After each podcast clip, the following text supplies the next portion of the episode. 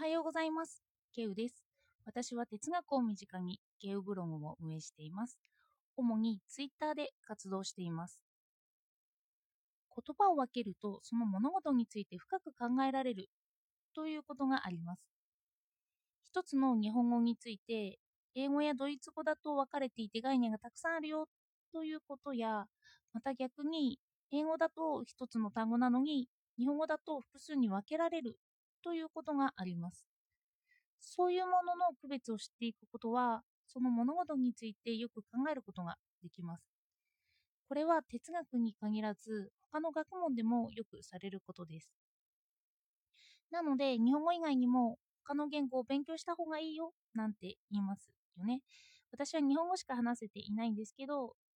哲学用語で気になったのを他の言葉でも考えるということをようやく時々するようになりました。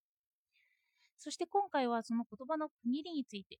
障害について考えてみたいと思います。よかったらお付き合いください。責任の生成という国分光一郎さんの本を読んでいました。その中で日本語では障害という言葉一つで語られてしまうけれど、英語では impairment と disability という語に分けて考えられるそうです。あえて言葉を区切るとしたら、皮膚の内側にある障害なのか、皮膚の外側にある障害なのかという違いらしいんですよ。詳しく見ていきますね。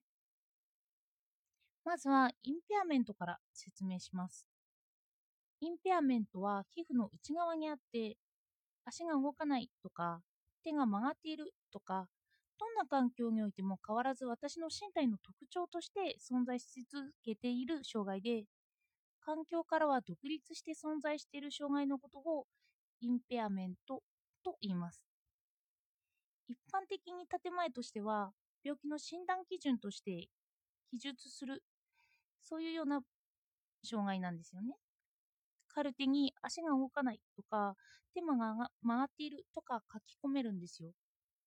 そしてどんなバリアフリーの環境であってもその障害は残っているんですよね。足が動かないからとエスカレーターを設けたとしてもその負担は軽くなりますけど依然としてその歩くことに困難は生じていますよね。それに対してディサビリティというのは環境によって障害じゃなくなることを言います。例えば足が動かないからということではなくて移動に困難が生じる障害があったとします。でも、エスカレーターで移動が困難じゃなくなったとしますよね。すると、その障害は取り払われるんですよ。足が動かないという障害の細分化かもしれないですよね。足が動かないということは移動に困難をきたすとか、乗り降りができないとか、歩くのがゆっくりといったそういういろいろな面を含みますけど、その一つの障害を解消できるということなんです。その中の一つの障害を障害ではなくすという考え方をすればいいのかなと思います。これが disability ですよね。だから、 impairment の中には disability があるんですよ。そして逆もあります。 disability の中に impairment がある状態。何か本人が歩くのに困難を生じて、 disability になっていたとして、それを払ったとしますよね。でも、払ったとしても、その困難になるものが依然として何かあるのかもしれない。その見えない原因に皮膚の中の不調がある。そういうものがあるかもしれないということなんですよね。足が動かないから移動が困難というのは見やすいですけど、見えにくい impairment がそこにあって、だから移動が困難ということが生じていたという場合です。まあ、その両方があるということですよね。 disability の中に impairment がある。 impairment の中に disability があるということです。そして例えば目に見えない障害として ASD 自閉スペクトラム症というのがあります。一般的にコミュニケーションに支障が生じる障害だって言われています。でもこれを病名として診断書に書いていいのかというと問題が出てくるんですよね。これってディサビリティの問題に含まれていて、環境が変われば障害ではなくなる障害なんですよ。コミュニケーションってあの場面場面によってできてるできなできてないっていうのは変わりますよね。だからコミュニケーションがそこまで働かなくても障害にならない障害障害にならない環境にすればいいっていう発想にはなってくるんですよね。こうすれば個人が責任を感じることもないんですよね。私がこんなんだからあの障害って書かれちゃうんだということじゃなくて社会の環境を変えればいいということなんです。社会がそれに合わせられないからそういう障害になっているだけなんだっていう発想です。でも実際にその disability が診断書に書かれるようになってくるとその本人の責任にされてしまったりもするということなんですよ。本の中で disability の impairment 化が問題だって言われていました。 disability の impairment 化ですね。環境次第では障害ではなくなるものがそのまま症状として impairment として書かれているからです。でも困るということは一致してますよね。どんなに環境を整えたとしても何か原因があってそれで disability になってたんじゃないかっていうインペアメントがどこかにあるんじゃないかという発想です。診断として書かなければその障害を一般的に把握することができないからしょうがなくそのコミュニケーションの問題というふうに書いてしまうということなんですよね。ではどうすればいいのかっていうと個人個人をよく見ていくことが解決を図る行動だって言っていました。どういうことかというと例えば ASD では想像力の欠如とも言われる特徴があると一般的に言われています。でもこれもディサビリティなんですよね。論理的に説明することに長けている場合はあります。ではなんで障害として書かなければいけないかというと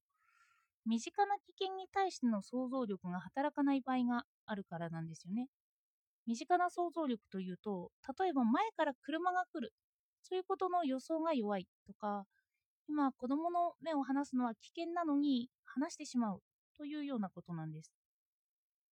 それを書くと身近な身の危険にさらされるようなそういう想像力の欠如があるので、その場合に危ないということなんです。全体的な想像力はあるんですけど、限定された生活に困るような一部の想像力の欠如があるといったことなんです。その場合にもし症状として書き込むとすれば、身近な身の危険に迫った危機的回避能力が低いということかもしれないんですけど、これもまだ disability ですよね。